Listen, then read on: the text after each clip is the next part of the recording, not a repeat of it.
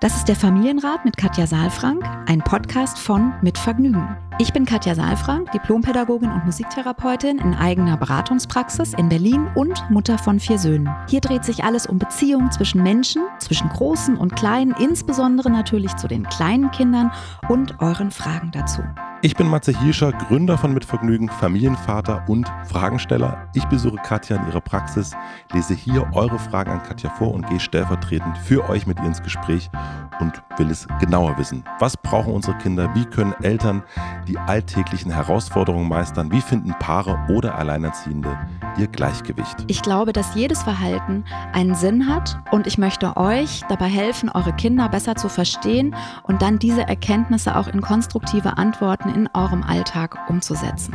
Willkommen beim Familienrat-Podcast. Hallo lieber Matze, guten Morgen, guten Tag. Gut. Schön, dass wir uns sprechen. Guten Morgen, guten Morgen. Sehr, sehr schön, dass wir uns sprechen. Ich habe Ein neuer Tag, eine neue Woche. Ich habe total gute Laune. Ich habe heute beim Meditieren früh, ich meditiere immer früh und dann habe ich zum ersten Mal die Vögel zwitschern hören. Echt? Ja. Also ich höre die ja die ganze Zeit zwitschern. Das ist nur in deinem Kopf, Katja.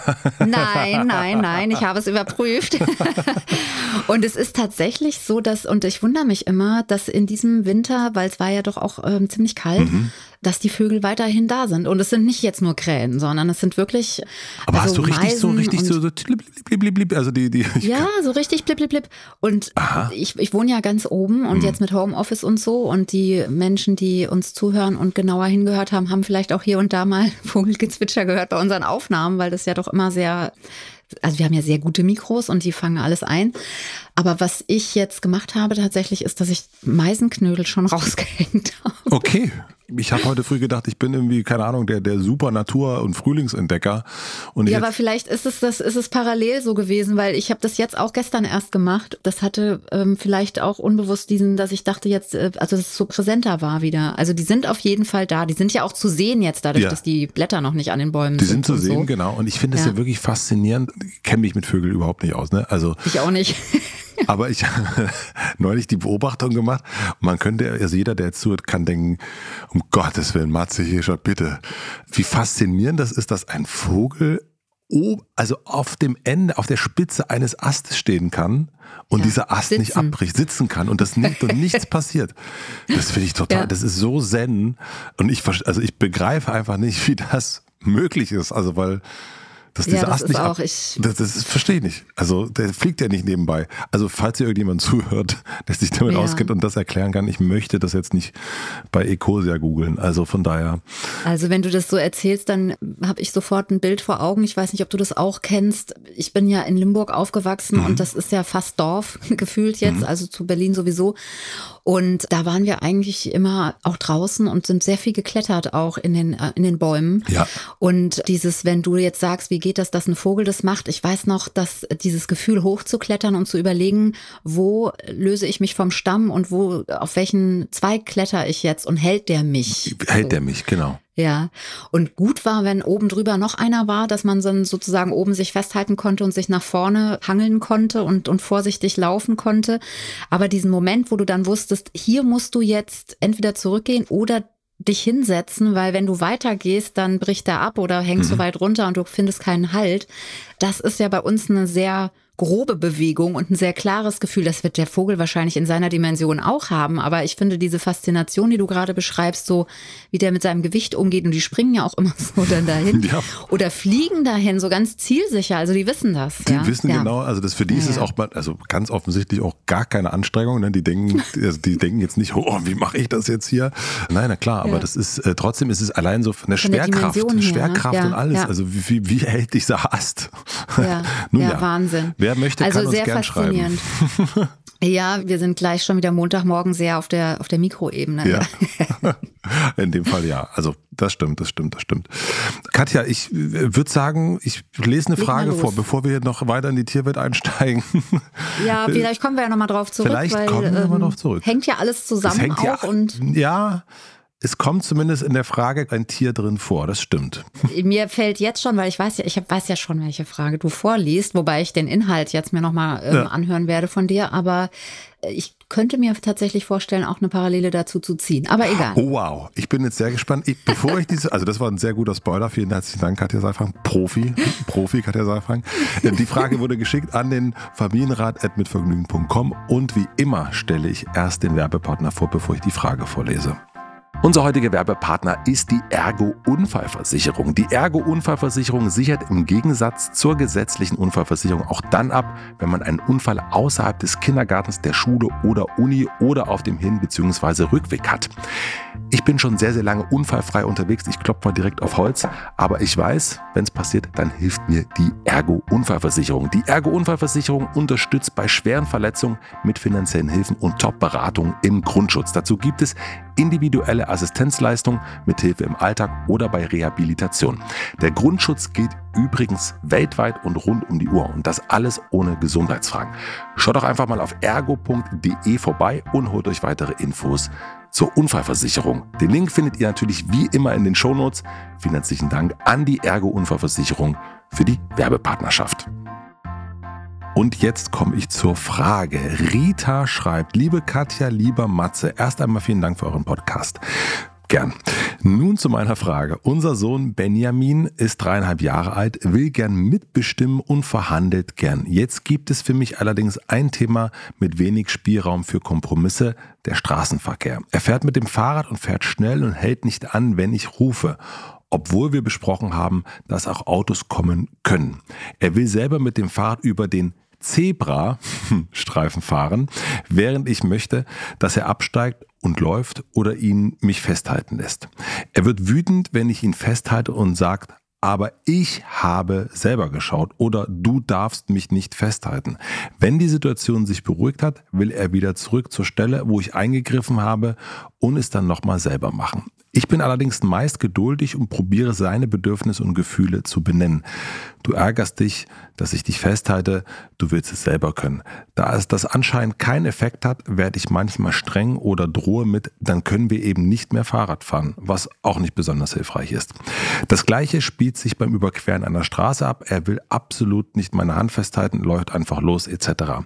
Wenn wir darüber sprechen, läuft es darauf hinaus, dass er sagt, ich habe geschaut. Wir wohnen selbst nicht an einer Straße, wodurch wir die Situation nur haben, wenn wir in der Stadt bei Freunden zu Besuch sind oder beim Abholen von der Kita. Meine Frage ist, wie kann ich mit meinem Kind in diesen Situationen eine Lösung finden, worin mein Kind sich nicht in seiner Autonomie bedrängt fühlt und ich aber zur selben Zeit ernst genommen werde in meiner eigenen Einschätzung der Lage, ohne auf Drohungen und andere destruktive Aussagen zurückgreifen zu müssen. Ich freue mich über Impulse. Liebe Grüße, Rita. Und über die freue ich mich jetzt auch, Katja. Ja, also ich habe mir schon ein paar Notizen gemacht, während ich dir zugehört habe. Und als allererstes, also bevor wir zu der, vielleicht auch zu ein paar Impulsen dann kommen mhm. und der Frage, wie kann man damit umgehen, ist es ja erstmal wichtig, nochmal zu verstehen, worum geht's eigentlich. Ja, und vielleicht ist dann auch die Frage sozusagen verkehrt gestellt. Mhm. Ich glaube nicht, dass es überhaupt möglich ist, mit unseren Kindern in einem konstruktiven Kontakt und in einer sicheren Verbindung zu sein, ohne dass das Kind sich in der Autonomie bedrängt fühlt. Weil das gehört mit dazu, mit zum Prozess. Mhm. Also es muss sich bedrängt fühlen im Grunde. Ja, um überhaupt also ich sag mal, das ist so ein bisschen wie mit dem Hunger. Also das ist so, wie wenn wir jetzt sagen würden, wie kann ich mein Kind satt machen und ähm, so, dass es nie Hunger hat. Das funktioniert nicht, weil natürlich haben wir Essenszeiten mhm. und trotzdem weiß ja jeder von uns auch, ja, so gerade nach Weihnachten irgendwie freut man sich fast auch wieder so ein bisschen auf dieses Gefühl, wenn man im Magen spürt, oh, jetzt könnte ich was essen. Ja. Also zu der Erfüllung oder zu dem Beachten von Bedürfnissen, von diesen Grundbedürfnissen gehört auch, dass wir sie spüren und dass wir sie kennen. Und es ist nicht sozusagen das Ziel, dass das nie aufkommen darf oder irgendwie Thema sein darf zwischen uns, sondern die Frage ist ja immer, wissen wir, worüber wir reden? Und das ist schon mal sehr gut, weil Rita weiß, worüber sie redet. Sie redet über das Bedürfnis von Autonomie und das stimmt. Mhm. Sie wird, wenn sie das Ziel hat, dass sich ihr Kind nie in der Autonomie bedrängt fühlt, eigentlich immer enttäuscht sein. Weil nur in dem Bedrängen der Autonomie wird ja deutlich, hey, ich will meine Autonomie, ich brauche Raum. Sondern die Frage wäre ja dann viel mehr, wie kann ich meinem Kind einen Raum geben einerseits und andererseits mit meinen Ängsten so gut umgehen und auch Möglichkeiten finden, die Autonomie meines Kindes in einen Raum, also einem Raum zur Verfügung zu stellen, ohne dass es sofort lebensgefährlich ist. Wenn ich das richtig verstehe, es geht darum, äh, einen Spielplatz für Autonomie oder einen Spielplatz hört sich blöd an, aber einen Ort für Autonomie zu schaffen, wo, wo das Ein Kind Raum, ja. Räume für Autonomie zur Verfügung zu stellen in diesem relativ kleinen, also von Rita jetzt Mhm. klein gefühlten Raum des, der, des Straßenverkehrs, weil eben hochgefährlich. Mhm, Das heißt auch in diesen, also innerhalb vom Straßenverkehr an sich zu sagen, hier darfst du.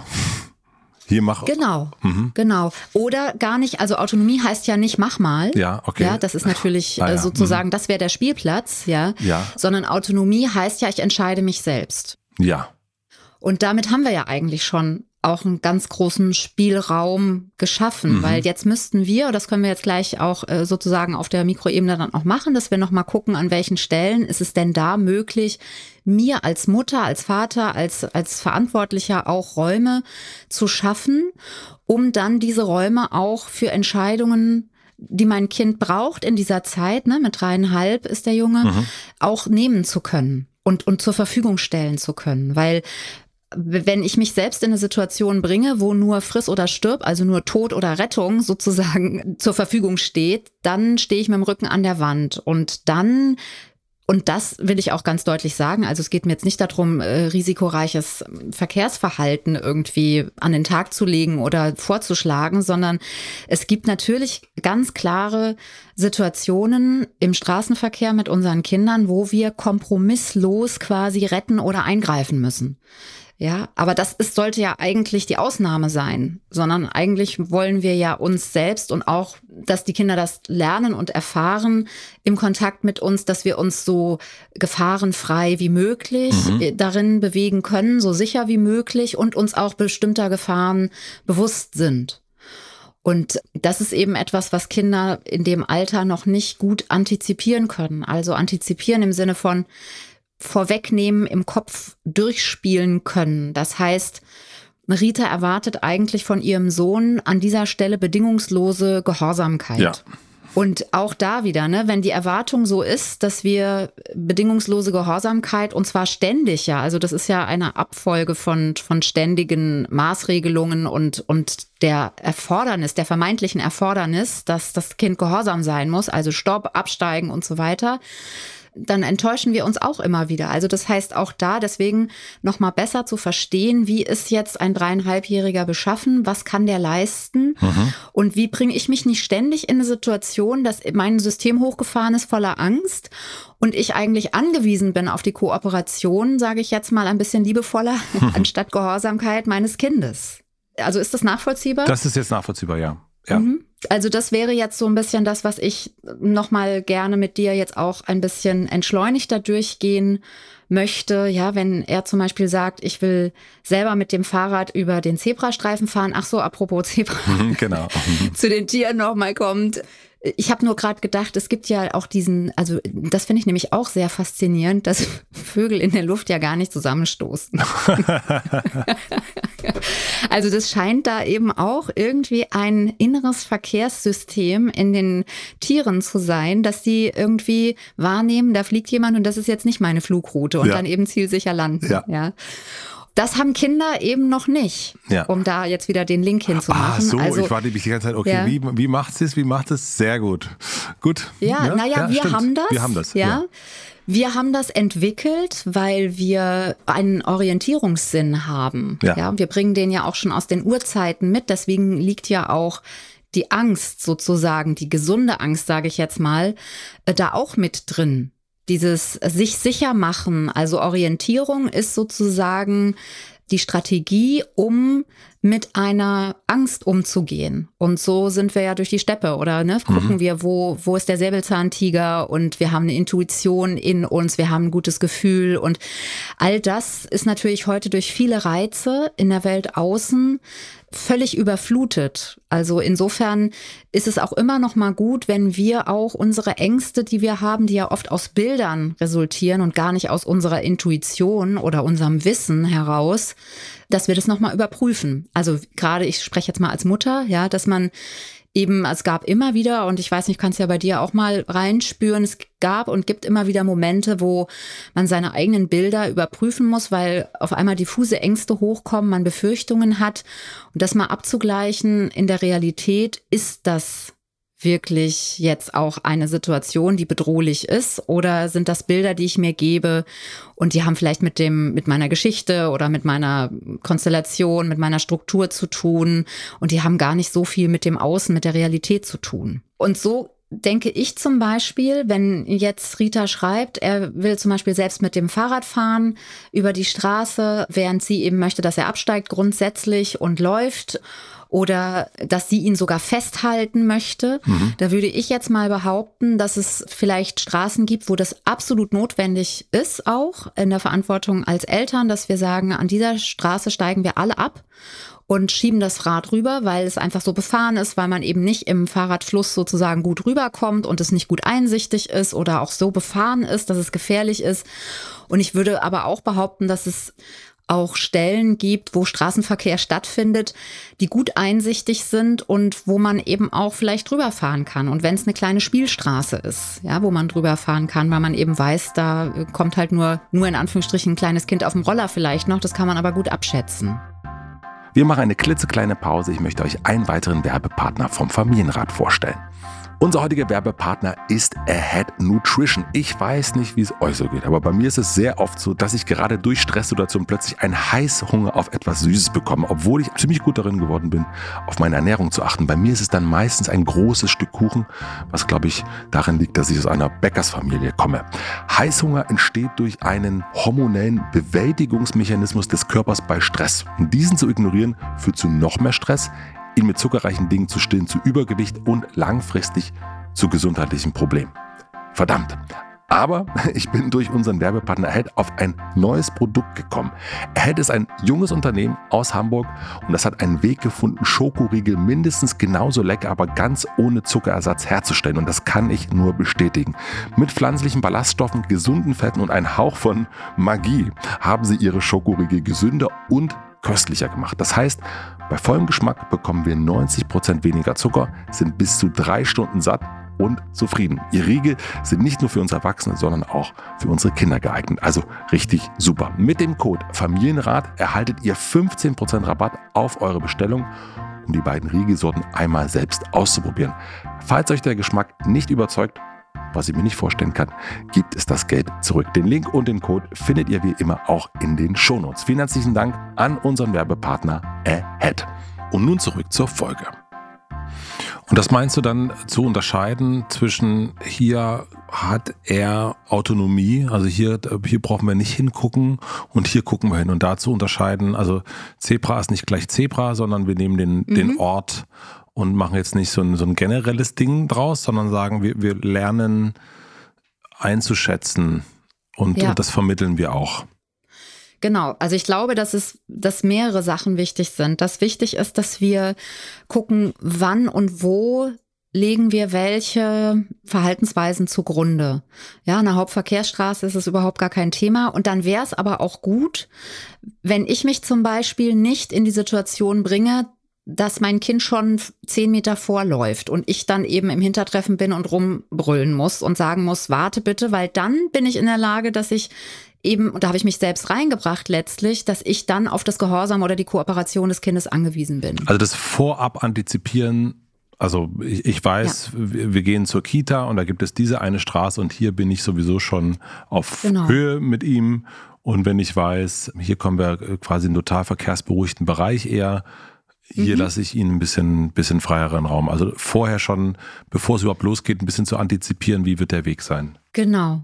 Das ist wichtig, ja. Also das, weil das ist ja das, was Kinder noch nicht können und das, was wir aber schon wenn es gut läuft, auch ganz gut können. Dass wir, auch wenn wir unser Kind kennen, die Strecke kennen, die Parameter kennen der Straße und so weiter, dann äh, können wir das ja ohne weiteres für uns ja. auch abschätzen. Und dann wäre es eben wichtig, dass wir nicht immer, wenn es schon brennt, also die Flammen im Vorfeld oder die brennenden Stellen schon sehen und dann eben gucken, dass das Feuer nicht angefacht ist, weil wenn das, wenn es brennt, dann ist ja klar, dann muss man rufen oder man muss mhm. rennen, Beine in die Hand nehmen und dann ist man natürlich auch gestresst, ja.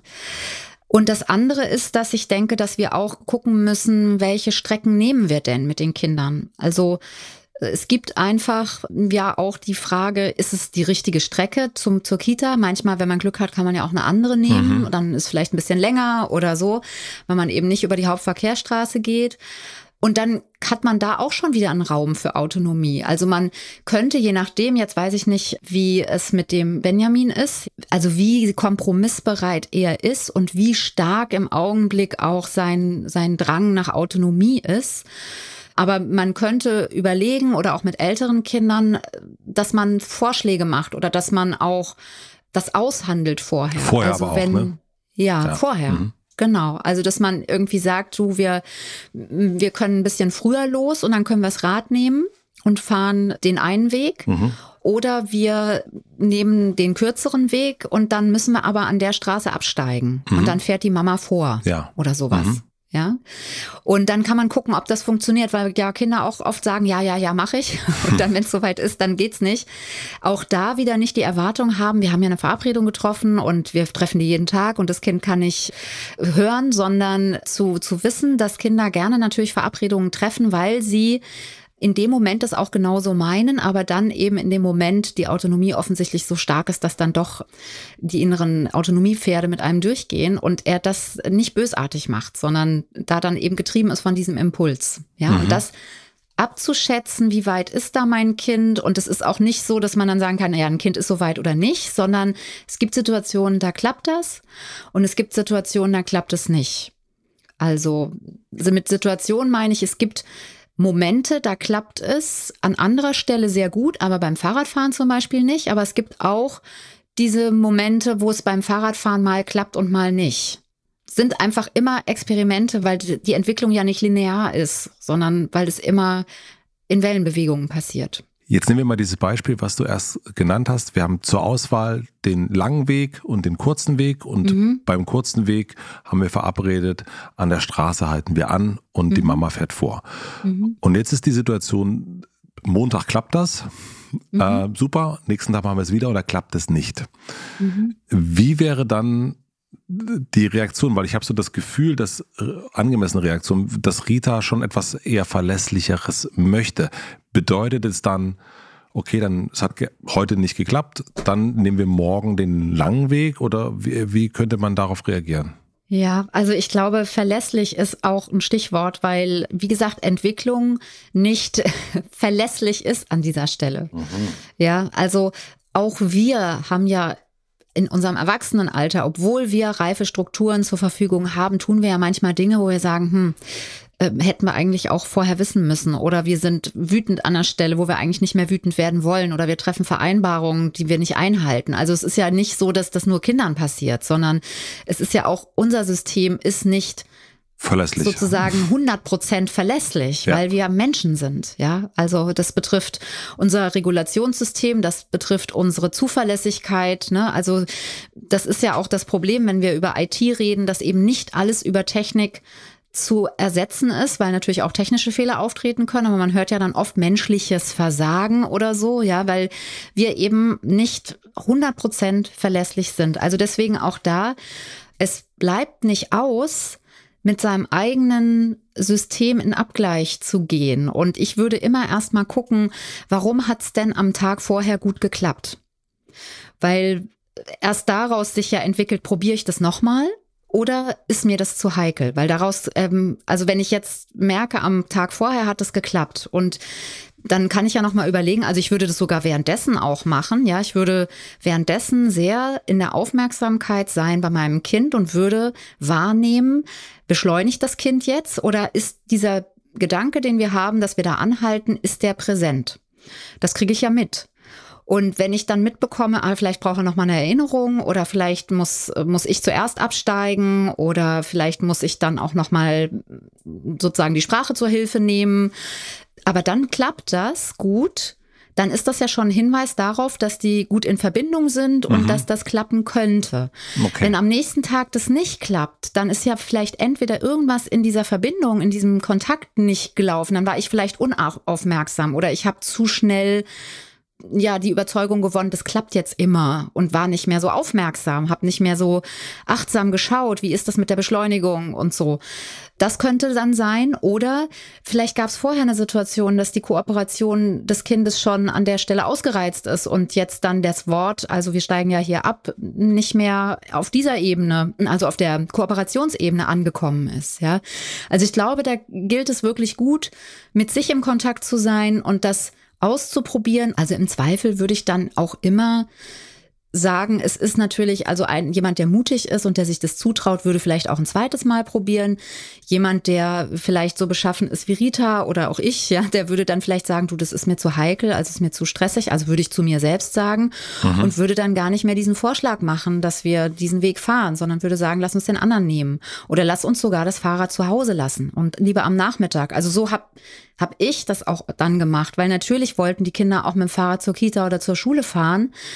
Und da aber das für mich natürlich wahnsinnig viel Aufmerksamkeit und damit auch Energie schon am Morgen gekostet hat und auch viele Stolpersteine ja potenziell mit sich bringt, weil natürlich es sein kann, dass wir uns dann da verhakeln, ein Konflikt kommt, ich mich ärgere, so oder vielleicht sogar was passiert, kann man ja auch für sich überlegen, du, wir machen am Nachmittag, können wir gerne mit dem Fahrrad fahren, heute Morgen nicht wann und wo äh, bin ich gerade gedanklich. Dann würden wir eher mhm. gucken, hier gehen wir klar den Weg, den die Mama vorgibt, sozusagen. Und dann, dann gucken wir am Nachmittag, wo dann wiederum die Autonomie ausgelebt werden kann. Ja, also das ist dann sozusagen dieses, was ich dann sage, kompromisslos eingreifen, nochmal auf einer anderen Ebene oder entscheiden weil es ist ja nicht so, dass dem nicht Autonomieräume zur Verfügung gestellt worden wären. Also mhm. es ist ja so, dass ich es ausprobiert habe und dass ich für mich dann entschieden habe und dass ich finde, das ist noch mal eine andere Perspektive, für mich und mein Nervensystem und meine Verantwortung entschieden habe, das mache ich so nicht mehr. Äh, du, man entscheidet das im Grunde ganz kurz nicht gegen Benjamin und sagt, der kriegt das nicht hin, sondern Richtig. ich. Ja, so äh, meine ich's. Ah, okay. Sehr also, weil das ist ja dann oft so, dass man dann den Kindern sagt, nee, das kannst du nicht, das hat nicht funktioniert, du hörst ja nicht, ja. Mhm.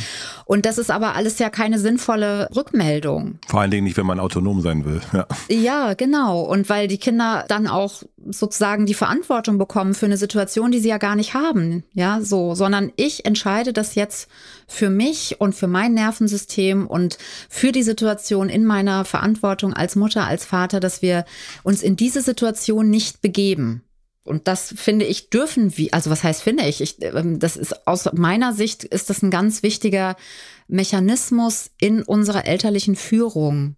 Ja, und die Art und Weise, wie wir das tun, ist sehr entscheidend. Also, dass wir für uns eine Entscheidung treffen und wie wir dann das mit dem Kind besprechen. Eben, wenn wir dem Kind sagen, du, wir machen das nicht, weil du das nicht kannst, ist das fadenscheinig und auch letztlich nicht richtig, ja, mhm. sondern weil ich das in meiner Verantwortung entscheide und dann kann sie spiegeln. Dann kann Rita sagen, ich verstehe das, dass du das gerne anders hättest. Wir können das auch gerne noch mal probieren, wenn die Sonne wieder scheint im Sommer oder so. Und dann kann man auch noch mal gucken, wie offen sind die Kinder vielleicht auch schon für andere Argumente, ne, dass wir nicht so viel Zeit haben, weil Mama vielleicht auch zur Arbeit muss oder sowas. Also es gibt ja verschiedene Gründe, die man noch anführen könnte, aber eben auch nicht in dem Wunsch, dass die Kinder sagen, ach so, ja, stimmt, danke, dass du mir gesagt hast, sondern einfach so in dem, wenn die Kinder fragen, warum und wieso und und irgendwann darf man, finde ich, dann auch so, habe ich es auch gemacht, dann sagen, weil ich es so entschieden habe an dieser mhm. Stelle. Und das haben wir ja alle in unserem Leben. Ne? Also mhm. Es gibt ja immer auch ein Gegenüber, was auch aus seiner Sicht eine Entscheidung trifft. Und das heißt ja dann nicht, dass die Kinder Ja und Amen sagen müssen dazu. Und natürlich müssen wir dann auch in Kauf nehmen, dass die Kinder das doof finden. Aber damit eben umzugehen, gehört auch mit zur verantwortlichen elterlichen Führung. Du hast ganz am Anfang, als wir äh, darüber gesprochen haben, die Frage gestellt, was kann ein dreieinhalbjähriger Junge leisten? Mhm. Willst du dazu noch ein bisschen was sagen? Also, weil das ist ja ein bisschen die, also ist ja genau das, was, was kann ich dem jetzt was kriegt er verarbeitet, was kann ich mit dem mhm. diskutieren und was nicht, wo mhm. hat er also Verständnis also, und wo nicht. Genau, also deswegen nochmal anknüpfen an dem, was ich eben gesagt habe. Eigentlich ist es nicht möglich, dass ein Kind eben im wahrsten Sinne versteht, dass wir das jetzt so machen, weil die Mama noch Arbeit hat oder die Zeit zu knapp ist. Ne? Also es mhm. sind ja auch alles nochmal zusätzliche Argumente, die vielleicht bei meiner Entscheidung eine Rolle spielen, weil ich nicht so viel Stress haben will oder so.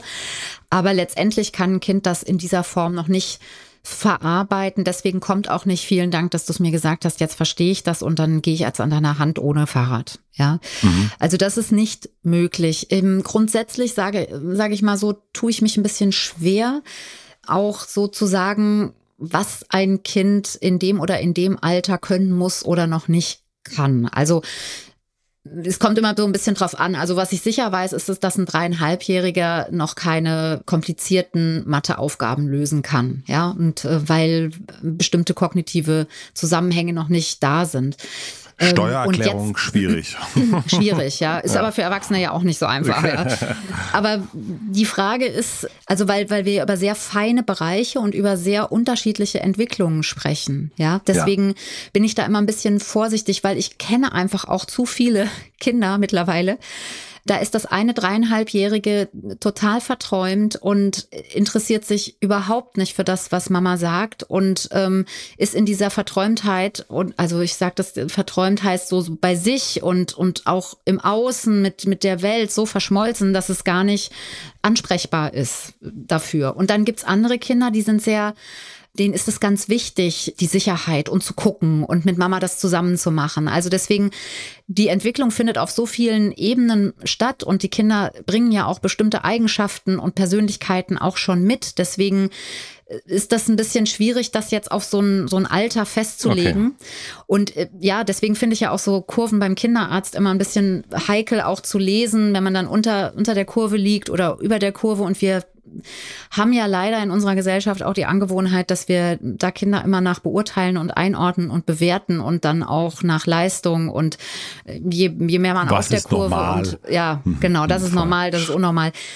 Deswegen würde ich diese Frage gerne so beantworten, dass ich einfach nochmal daran erinnern möchte, dass die Kinder noch nicht oder nur sehr eingeschränkt antizipieren und assoziieren können, also keine inneren, nicht so viele innere Bilder haben, wie wir denken, weil sie haben schon sehr viele Worte.